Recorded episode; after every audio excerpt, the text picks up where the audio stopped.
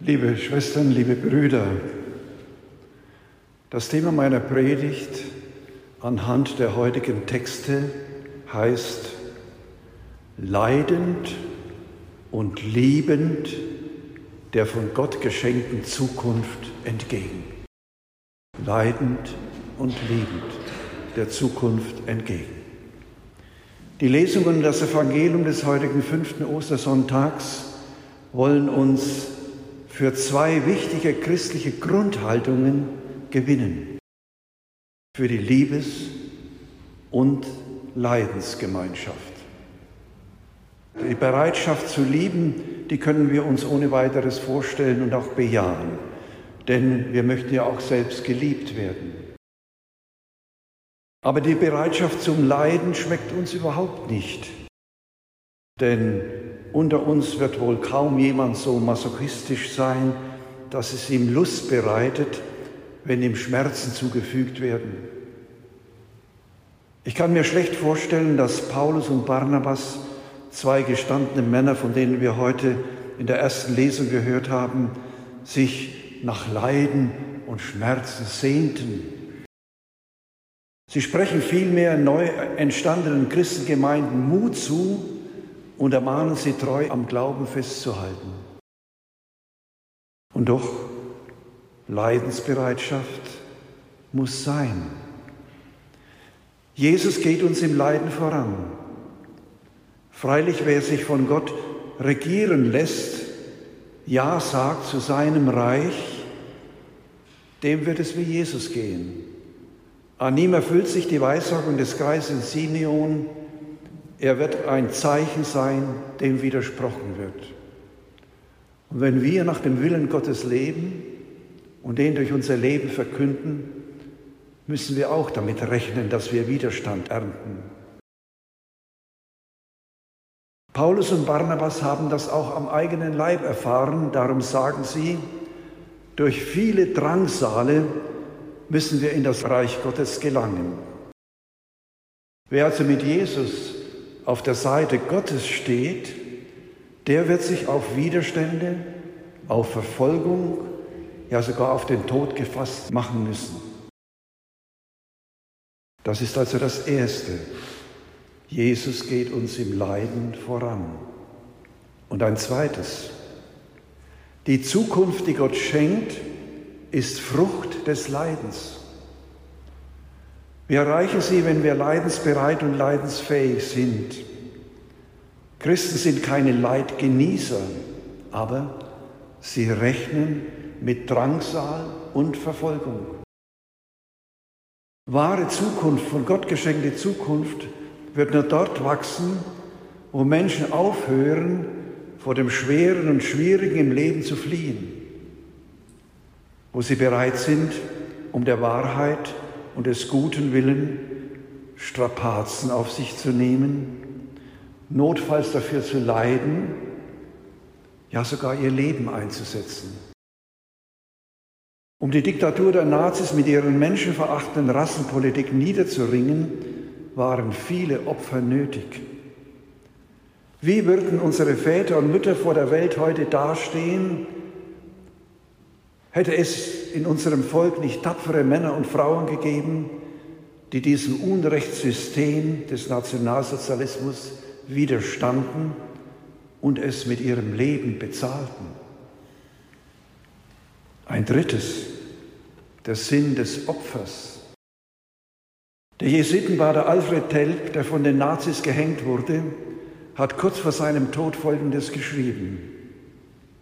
Das Opfer meines Lebens hat einen Sinn, wenn daraus eine bessere, menschenwürdige Zukunft wächst. In der Offenbarung des Johannes in der zweiten Lesung wird uns von Jesus Christus und denen gesagt, die den Anführer des Bösen in der Welt besiegen. Sie haben ihn besiegt durch das Blut des Lammes und durch ihr Wort und ihr Zeugnis. Sie hielten ihr Leben nicht fest bis hinein in den Tod. Der ganze Himmel wird aufgefordert, darüber zu jubeln. Das Reich Gottes und die damit von Gott geschenkte Zukunft braucht nicht nur unsere Leidensbereitschaft, sondern auch unsere Liebesbereitschaft. Damit ist nicht irgendeine Liebe gemeint, sondern so zu lieben, wie Jesus geliebt hat, bis in die Hingabe seines Lebens. Und diese Liebe ging bis zum Äußersten, bis zum Sklavendienst der Fußwaschung und dem unschuldigen Verbrechertod am Kreuz. Gehängt wie ein Verbrecher, weil er für die Wahrheit Gottes, für Gott, wie er wirklich ist, für Gott, den Gott des Erbarmens und der Liebe Zeugnis ablegte. Und überall, wo Menschen es wagen, so zu lieben wie Jesus, wo sie aus seiner Botschaft und Hingabe leben, leuchtet Gottes Reich die Zukunft auf, die er schenkt. Wo mit Druck und Einschüchterung gearbeitet wird, ob in der Welt oder in der Kirche, wird diese Liebe verraten. Lieben, wie Jesus geliebt hat. Und ein zweites, der Name Gottes soll durch unser Lieben offenbar werden. Wenn Mann und Frau füreinander und für ihre Kinder da sind, wenn Vorgesetzte für ihre Mitarbeiter und Mitarbeiterinnen, wenn Seelsorger und Hauptamtliche in der Kirche für die Menschen ihrer Gemeinde da sind, dann leben sie den Namen Gottes, Yahweh. Und das heißt, ich bin der, ich bin da, ich bin für euch da. Wo Menschen für andere da sind, bezeugen sie also den Namen Gottes, machen sie etwas von seinem Reich erfahrbar. Glücklich der Mann, dessen Frau für ihn da ist. Glücklich die Frau, deren Mann für sie da ist. Glücklich die Kinder, deren Eltern für sie da sind. Viele von uns haben am vergangenen Muttertag von ganzem Herzen Gott für unsere Mütter und Väter oder auch für mütterliche und väterliche Menschen gedankt, die an unserem Lebensweg stehen oder standen. Glücklich die Mitarbeiter, deren Chef und Vorgesetzte für sie da ist. Glücklich die Pfarrgemeinde, deren Seelsorger und Seelsorgerinnen für die Gemeindeglieder da sind, ein offenes Ohr, ein mitfühlendes Herz für sie haben und einen verstehenden Geist und die Bereitschaft zu helfen.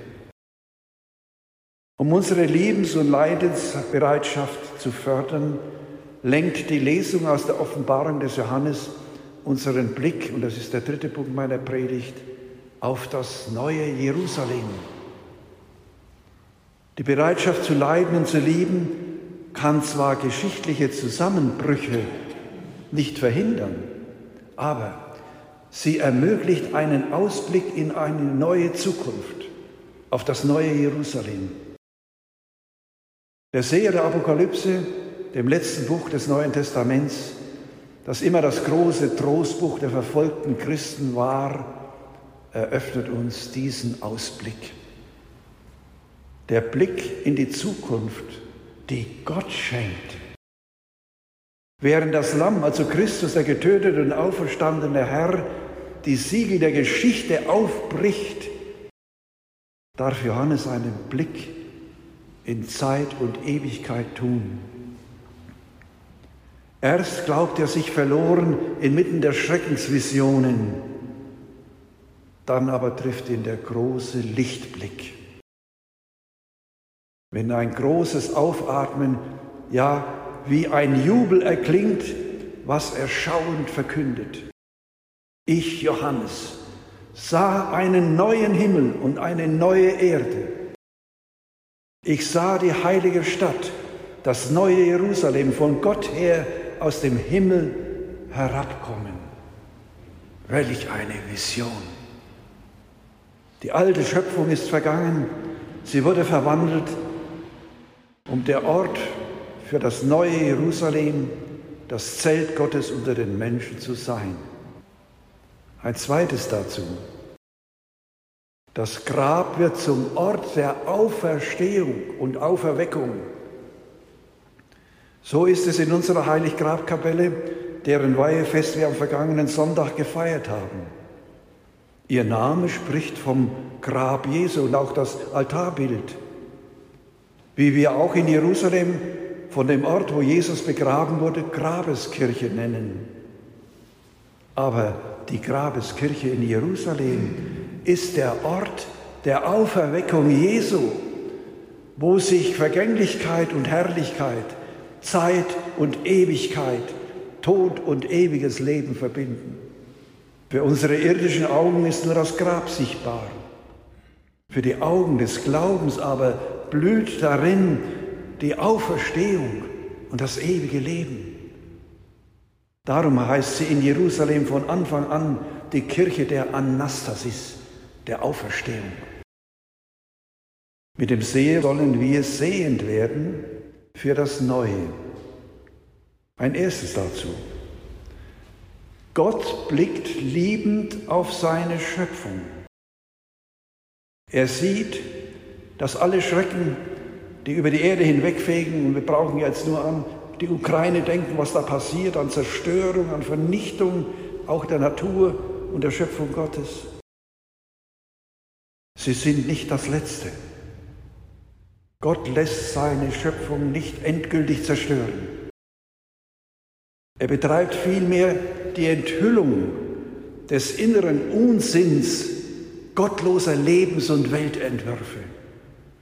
Er führt uns vor Augen, und das 20. Jahrhundert und jetzt auch das 21. führt es uns drastisch vor Augen, wie der menschliche Versuch, den Himmel auf Erden für alle oder für eine bestimmte Rasse zu errichten, die Hölle hervorgebracht hat.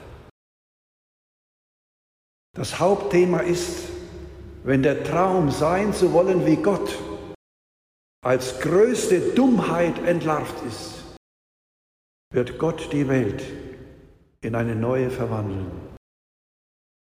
Er wird in ihrer Mitte wohnen und sie werden sein Volk sein und er, Gott, wird mit ihnen sein.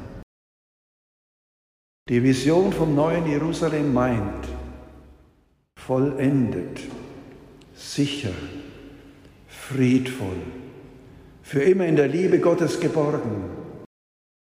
Das Neue kommt nicht von unten, von der Erde, aus dem Stofflichen, sondern vom Himmel, von Gott her steigt es herab und verwandelt alles in Schönheit und Liebe. Es kommt wie eine Braut, die sich für ihren Bräutigam geschmückt hat.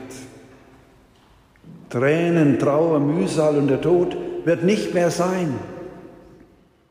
Dieses Neue ist keimhaft schon mitten unter uns, wenn Menschen liebens- und leidensbereit ihr irdisches, vergängliches Leben führen. Darum braucht es Menschen, die sich als Werkzeuge der Liebe Gottes in Dienst nehmen lassen. Entscheidend für den Wiederaufstieg Deutschlands nach dem Zusammenbruch des Naziregimes, vor 77 Jahren war das im Mai, und der totalen Kapitulation, war, dass die führenden Politiker Westeuropas erkannten, Rache, Sühne und Strafe dürfen nicht das letzte Wort sein. Nach 1945 waren in Westeuropa Staatsmänner am Werk, die sich von einer tiefen geistig-moralischen und christlichen Antriebskraft bewegen ließen. Für Versöhnung und Beistand setzten sie sich ein. Robert Schumann in Frankreich, De Gasperi in Italien, Konrad Adenauer in der Bundesrepublik Deutschland, waren überzeugte katholische Christen. Sie sind die Väter des neuen Europa. Sie konnten aus Erzfeindschaften Freundschaften entwickeln. Schade, dass die heutigen Europäer nach über 70 Jahren Frieden es nicht geschafft haben, diese geistigen und moralischen Wurzeln der angestrebten Einheit Europas in die Verfassung zu schreiben. Gott kommt in ihr nicht vor. Das ist kein guter Start in ein größeres Europa. Zum Schluss, Gott kann und wird Neues schaffen. Der christliche Glaube verheißt uns, dass Gott Neues schaffen kann und wird. Die Auferweckung Jesu ist das Zeichen, das Gott uns gegeben hat. In der Taufe hat dieses Neue in uns angefangen. Es lohnt sich für diese kommende Welt Gottes, auch auf dieser Erde, zu leiden und zu lieben. Manchmal sind wir versucht zu sagen, was habe ich davon, wenn ich es nicht erlebe? Liebe Brüder und Schwestern, wer mit Gott lebt, leidet und liebt, dessen Zukunft wird Gott sein. Und Gott ist Liebe, Wahrheit, Schönheit, Gerechtigkeit, Leben und Beziehung in Fülle. Auf meinem Grabstein steht, für immer in Gott geborgen. Durch Gott wird uns aus der Grabeskirche die Auferstehungskirche. Wird unser Grab der Ort für unsere ganzheitliche Auferstehung mit Leib und Seele. Amen.